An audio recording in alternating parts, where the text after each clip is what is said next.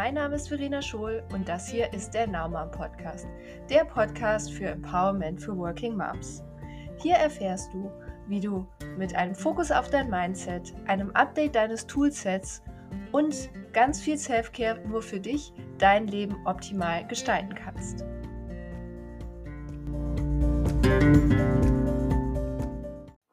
Hallo und herzlich willkommen zu einer neuen Folge des Naumann Podcast. In dieser Woche gibt es mal wieder ein Buch des Monats und das Buch des Monats dieses Mal ist das Buch Do Less von Kate Northrop. Wenn du diese Folge hörst, erfährst du, warum du nicht jeden Tag jede Aufgabe gleich gut erledigen kannst, wie du weniger machen kannst und dennoch ganz viel erreichen kannst und du bekommst einige Tipps, die dir dabei helfen, auch das Ganze in die Praxis zu bringen. Also, lasst uns starten. Der Titel des Buchs sagt eigentlich schon ziemlich viel. Das Buch heißt Do Less, also tue weniger. Ähm, wenn das immer so einfach wäre. Ähm, der Untertitel ist, ähm, glaube ich, ein Buch für Zeitmanagement für beschäftigte Frauen oder so ähnlich. Ähm, das Buch gibt es aktuell nicht auf Deutsch, aber auch die englische Version ist gut verständlich geschrieben und ähm, kann ich sehr empfehlen. Und das ist unbezahlte und unbeauftragte Werbung, denn ich bekomme nichts dafür. Kate Northrop schreibt sehr stark aus der eigenen Erfahrung nach der Geburt ihrer ersten Tochter heraus und berichtet dabei sehr eindringlich, was bei ihr alles schiefgelaufen ist und wie sehr sie sich, sich selbst Steine in den Weg gelegt hat. Jedes Kapitel ist mit einer persönlichen Geschichte untermalt. Dieser Ansatz gefällt mir grundsätzlich sehr gut. Es hat ein sehr starkes Storytelling. Ähm, ich hätte mir aber auch ähm, das eine oder andere Mal mehr Beispiele von auch anderen Personen gewünscht. Basis des Buches ist die Aussage von Kate, dass Frauen in einem 28-Tage-Zyklus funktionieren, der an einen Menstruationszyklus angelehnt ist. Sie durchlaufen während der 28 Tage verschiedene Phasen. Und diese 28 Tage sind auch mit den Mondphasen vergleichbar. Während Frauen also in diesem 28-Tage-Zyklus ticken, haben Männer einen anderen Rhythmus, und zwar einen 24-Stunden-Rhythmus, in dem sich Phasen abwechseln, die mal kommunikativer und zum Beispiel mal eher fokussierter sind. Und Sie bezieht sich sehr stark auch auf das Thema Mondphasen, dass man auch keinen Menstruationszyklus haben muss, um dieses Konzept auch zu leben. Und ähm, hier wird es für mich teilweise ein bisschen zu esoterisch, weil sie dann auch viel auf Astrologie und kosmisches Wetter eingeht. Und ähm, da bin ich ehrlich gesagt raus. Ich glaube aber tatsächlich auch, dass ähm, jede Person äh, unterschiedlich gute Tage für unterschiedlich gute Dinge hat und bei mir merke ich das einfach sehr stark daran, dass mir manchmal ähm, Arbeit sehr leicht von der Hand geht und ich es manchmal furchtbar anstrengend finde und das bei der gleichen Aufgabe. Ein Beispiel dafür bei mir ist ähm, das Erstellen von PowerPoint-Präsentationen bei der Arbeit. Manchmal kann ich das so zack, zack hintereinander machen, ein anderes Mal dauert es gefühlt ewig und am Ende kommt nichts wirklich Gutes dabei raus. Und ähm, Jetzt lass uns aber zurück auf das Buch kommen und äh, wie Kate damit vorgeht und äh, was Kate uns eigentlich sagen will mit diesen 28 Tagen. Diese 28 Tage sind in vier Phasen eingeteilt. Die erste Phase ist die Follikelphase oder der zunehmende Mond. Und diese Phase ist die Hochenergieperiode. Es ist also eine gute Zeit, um zu planen, Ideen zu sammeln und Projekte zu starten. Die zweite Phase ist die Ovulationsphase oder auch der Vollmond. In dieser Phase sind Frauen in der Regel am aktivsten, am fruchtbarsten und am kreativsten. Und das ist eine sehr energiereiche Phase, die sich unter anderem auch für Verkaufsgespräche und Präsentationen sowie für Kommunikation und Zusammenarbeit eignet. Der Vollmond an sich dauert ja nur einen Tag. Deshalb zählen einige Tage vor und nach dem Vollmond als Teil dieser Phase. Der, die dritte Phase ist die Lutealphase oder der abnehmende Halbmond. Diese Phase beginnt mit dem Eisprung der Frau und endet mit der Menstruation. Energetisch gesehen ist es laut Kate ähm, in dieser Zeit äh, sinnvoll, sich nach innen zu wenden. Und ähm, die Lutealphase, die ist relativ lang, die dauert bei den meisten 12 bis 14 Tage.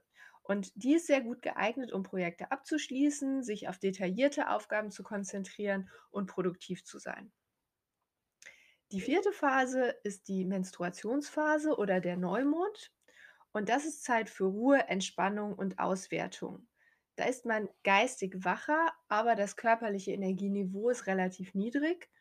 Und ähm, so rät Kate Northrup in dieser Zeit soziale Kontakte zu minimieren und sich Zeit zu nehmen, sich wirklich auszuruhen. Diese sehr ja, starre Einteilung in die vier Phasen ähm, ist, glaube ich, so ganz gut, um sich daran zu orientieren. Und ich kann auch nachvollziehen, dass es, wie gesagt, Phasen gibt, in denen man kommunikativer ist und andere, in denen man lieber konzentriert arbeitet. Ich kann bei mir persönlich aber zum Beispiel keinen 28-Tage-Rhythmus feststellen.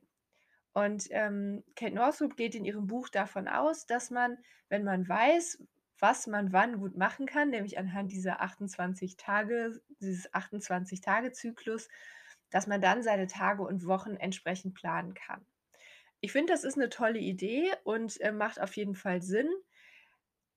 Aus meinem Selbstversuch heraus kann ich aber nicht sagen, dass es so einfach ist, weil bei mir sind es definitiv keine festen 28 Tage, die immer gleich ticken. Und ähm, was ich deshalb immer raten würde, ein Praxistipp von mir, weil ich auch glaube, man kann nicht alles immer gleich gut zur gleichen Zeit machen, ist, wenn man zum Beispiel größere Projekte vor sich hat, wo man irgendwas erarbeiten muss, dafür wirklich Zeitslots einzuplanen, die man auch ein bisschen flexibel schieben kann, beziehungsweise nicht mit der Arbeit einen Tag vor Abgabe zu starten, sodass man dann ran muss, sondern wirklich auch vorher schon Slots zu haben, in denen man sich drauf stürzen kann, sodass man dann, wenn man merkt, es läuft so gar nicht, wirklich noch mal verschieben kann und sagen kann: „Ich starte zu einem anderen Zeitpunkt noch mal.“ Dann hat Kate noch einige praktische Tipps zusätzlich dabei.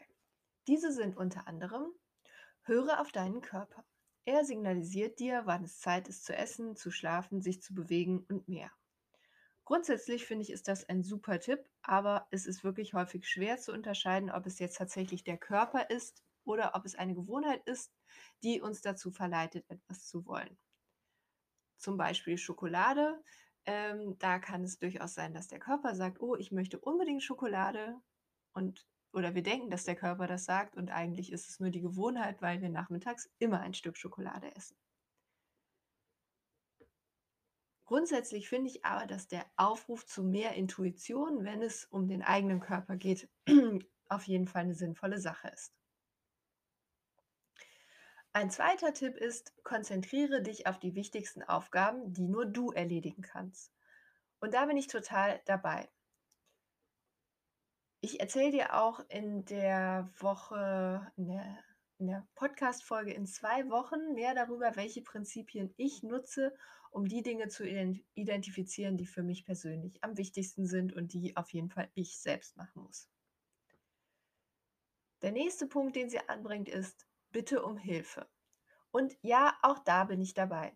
Das passt gut zu der ganzen Situation und Diskussion um Mental Load und unsere vielen Verantwortungen, die wir als Working Moms haben und die wir als Working Moms in der aktuellen Corona-Zeit noch ein Stück weit mehr haben. Und da bin ich auf jeden Fall dabei.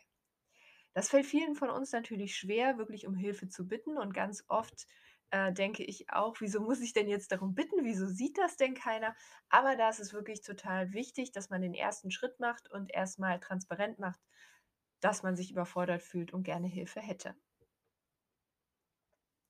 Ein weiterer Tipp, den ähm, Kate Northrup dabei hat, ist Simplify Your Life. Und sie rät dazu, alles rauszuschmeißen, was man nicht braucht. Und auch das finde ich durchaus richtig. Falls du bei meiner Aufräum-Challenge mitgemacht hast, ähm, weißt du das schon. Ansonsten hör gern mal rein in Folge 4 des Naumann Podcasts einfach www.verenaschul.de slash 4 in die Browserzeile eingeben oder ich packe den Link auch natürlich in die Show Notes. Des Weiteren rät sie, Energie statt Zeit zu verwalten. Und da ähm, rät sie insbesondere dazu, ähm, Beziehungen zu identifizieren, die dir Energie entziehen. Es gibt im Leben immer wieder Situationen, wo Beziehungen auch zu Freunden vielleicht, ähm, einfach nicht mehr funktionieren. Und wenn man merkt, dass, äh, einer der vielleicht ehemals besten Freunde zu einem sogenannten Energievampir geworden ist, dann macht es sicherlich, ähm, Sinn, ähm, die Freundschaft zu hinterfragen, beziehungsweise die Dynamik der Freundschaft zu hinterfragen und zu überlegen, ähm, wie kann man mit der Person, äh, gut klarkommen? Also, wenn man zum Beispiel 'ne Freundin hat, die immer total negativ ist und egal, was man sagt, die immer nur das Glas halb leer sieht und sich immer weiter in ihre Probleme reinredet wie in so 'ner Spirale. Und wenn man sich trifft, geht's immer nur um diese Person und alles, was mit ihr zu tun hat, ist super wichtig, aber sie hat gar keinen Fokus auf andere dann ist das wahrscheinlich, dass dir das einfach Energie raubt. Und da kannst du dir ganz bewusst die Frage stellen: „Möchte ich das mitmachen, ja oder nein?“ Und wenn dir die Person wichtig ist und du weiterhin, ähm, dich mit ihr treffen möchtest, aber das Gefühl hast: „So funktioniert das für mich einfach nicht“, dann kannst du auch versuchen, die Dynamik, ähm, der der Freundschaft 'n Stück weit zu verändern, indem du vielleicht zum einen sichtbar machst, was das für dich bedeutet, äh, wenn diejenige immer nur negativ unterwegs ist, ähm, und zum anderen aber auch, indem du ihre Schleifen unterbrichst und, ähm, einfach mal ganz bewusst dazwischen gehst und auch aktiv sagst: „Ich möchte jetzt was von mir erzählen.“ Wenn man die Beziehung aber nicht abbrechen kann oder nicht abbrechen möchte, dann kann man, ähm, auch, wenn man sich mit einem dieser sogenannten Energievampire trifft, ähm, sich eine schützende Blase um sich herum vorstellen und alles, was diese Personen sagen, ähm, stellt man sich vor, prallt einfach an der Blase ab. Und ich finde, das ist 'n guter Ansatz und finde aber auch, dass man sich vor allem immer bewusst machen sollte, dass solche Beziehungen, die so dysfunktional sind, in der Regel beiden Personen schaden. Also, in der Regel fühlt sich auch die andere Person in der Beziehung dann nicht wohl und, ähm, deshalb finde ich, das zu thematisieren, wenn das jemand ist, mit dem man weiterhin Kontakt haben möchte, auf jeden Fall gut und richtig.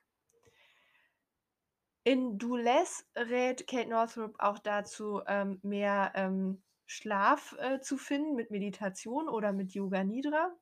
Und, ähm, zu Schlaf gibt's auch im Podcast mehr, Folge 10 aus der vergangenen Woche. Da erfährst du, warum Schlaf so wichtig ist und, ähm, genau, wenn du es noch nicht gehört hast, hör gerne mal rein. Der Link ist auch in den Shownotes natürlich. Außerdem sagt sie, dass Smartphones äh, dass man Smartphones nicht automatisch nutzen sollte. Klar, super, auch da bin ich dabei. Und dass man wöchentliche Aufgabenlisten führen sollte anstatt tägliche. Und, ähm, das hast du vielleicht von mir auch schon mal gehört, wenn du die Now Mom Hacks kennst, ähm, und mehr zu den Now Mom Hacks gibt's in Folge 1 vom Now Mom Podcast. Außerdem sagt sie, dass gute Kommunikation mit dem Partner ganz wichtig ist, um sich gegenseitig zu unterstützen.